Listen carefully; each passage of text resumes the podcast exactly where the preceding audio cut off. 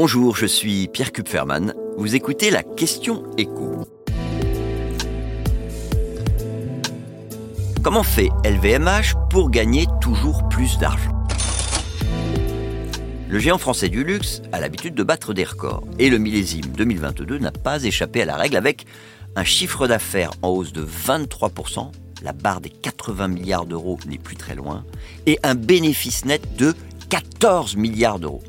La recette de ce succès est assez simple. Le groupe est un expert en marketing et il parvient donc chaque année à séduire de plus en plus de consommateurs et surtout à leur faire accepter de payer de plus en plus cher ces produits, que ce soit dans la mode, la maroquinerie, les parfums, la bijouterie, l'horlogerie ou dans les alcools, puisque MH dans LVMH, c'est Moitensi.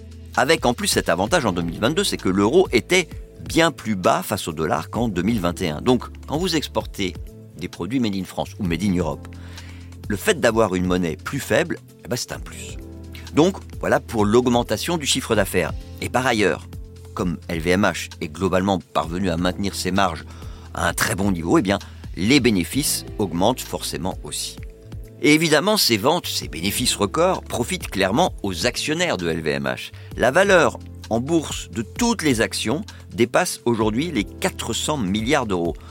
Un actionnaire qui a gardé ses titres depuis 10 ans a vu la valeur de son paquet d'actions multipliée quasiment par 6.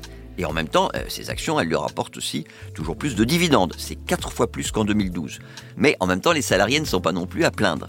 Certes, leurs salaires n'ont pas augmenté de 20% comme les dividendes, en tout cas pas en moyenne, mais selon le fils aîné de Bernard Arnault, Antoine Arnault, qu'on peut considérer comme euh, le possible successeur, le salaire annuel moyen chez LVMH dépasse les 50 000 euros, somme à laquelle il faut ajouter 9 000 euros de primes, intéressements et participation.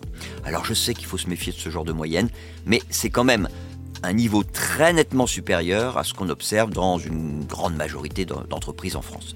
Et puis, LVMH insiste sur le fait que le groupe crée beaucoup d'emplois. Sur les 40 000 salariés qui ont été embauchés l'année dernière dans le monde, le groupe affirme que 15 000 l'ont été en France. Bon allez, reste le sujet qui fâche, les impôts. Régulièrement, LVMH, comme beaucoup de multinationales, est pointé du doigt comme euh, un champion en optimisation fiscale, ce qui n'est pas illégal.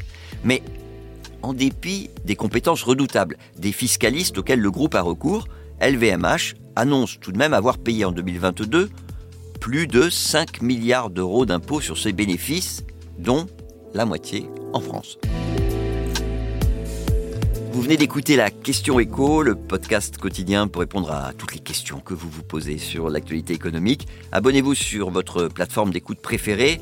N'hésitez pas non plus à nous laisser une note et un commentaire. À bientôt.